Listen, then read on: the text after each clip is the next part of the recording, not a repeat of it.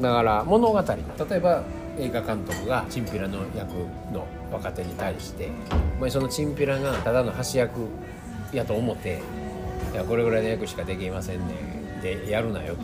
これは誰かの監督のなんかの話で聞いたけど要はそのチンピラがどういう人生を歩んできてここにいるのかっていう履歴書を書いてこいみたいなこういうことがあってこんなところに入ってチンピラやってで俺はチンピラでは終わらへん親分まで上り詰めたるぐらいのやつなのかあるいはもうチンピラやってなしゃあないんや俺はみたいな。他まともに働かれへんしここでヘコヘコして従ってないと生きていかれへんぐらいのあり方で自分を諦めてるやつなのか。違うわけですよね。動きもセリフも全く違ってくるわけやから。だからそういうあのものもそうですよね。この氷が流氷氷みたいなねやつを運んでますみたいなやつやったらそこに物語がありますよね。あるいは富士山の純水をゆっくり凍らしたので濁りがないですみたいな。でそれをちゃんとこの澄んだ氷を作りたい。あるいは溶けてもコーヒーの味をまた引き立ててくれる。で薄くならないみたいな。でそういうポリシーでこの氷を選んだんですみたいなマスターがおったとしたらそこにものすごい物語があるわけで。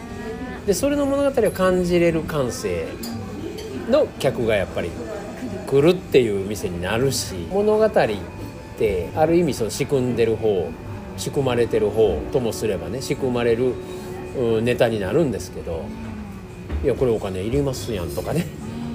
いや雇われてんねやからしゃあないんですやんとかいういやでも自分がどういう物語を持ってるかですよねあり方として。それこそ僕もね天然石やってたけどどういう国のどういうところのまあ言うたらどういう歴史があるもともとは海でしたなのか海が火山爆発を繰り返して隆起してこれが 8,000m まで登っていったんですわなのか。それは物語が全然違いますからね。でこのミネラルが偶然ここに入ったからこの、ね、エメラルドでもこの緑が出てるのはもうここしかないんですよ。他にはないんですよみたいな。何かのミネラルがここに入ったからこの色が出たって絶対あるわけですよ。そうだね、物語ね。だからどういう物語を自分で作るかいうことですよね。なそれは自分で決めれるわけですよ、まあ私は一生お金がいる人間で、えー雇われてしかお金を得ることができない人間。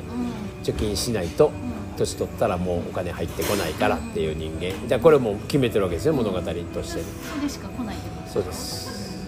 で決めつけの刃になるんですそれ刃は自分にか降りかかってくるんですよ。ね。反応責任ですよ。三能責任。反応する、うん、だから responsibility ですね。これよく言いますけど。 response ability。反応能力なんですよ。英語の責任っていう言葉はね日本の責任とちょっと違うだ英語の責任は自分で責任を取れば取るほど自分は自由になっていく。んです自分の反応に責任を持てばいいわけですから。だから個人主義の国やったら「いやあなたがそう反応したんでしょ？それは私に言われても知りませんよ」っていうことですよ。日本の責任は背負っていくやつですから親として。そう。チームとして。会社として社長として。でそれ自分じゃないアイデンティティを背負っていくってことですよね。だから責任取れば取るほどしんどいですよね。だから全く概念が違うんですよ責任という言葉の概念が。だから自分で自分をどういうふうに決めつけるんですかってことですよね。で自分が決めつけてるっていうのにも気づいてないしまあよく言いません。あなたの収入はあなたが決めてるんですよみたいな。だからそこの決めつけを超えれば自由ですよっていうことは分かってるわけですよ。だけど誰かに決められてますね。言うて文句言うてた方が楽なんですだから不自由な方が楽っていう選択をしてるわけで文句を言うてるんですよ。だけど実際にそれが何にもなくなったら全部自由やったら全部責任自分にありますからしんどいですよっていう逆にね。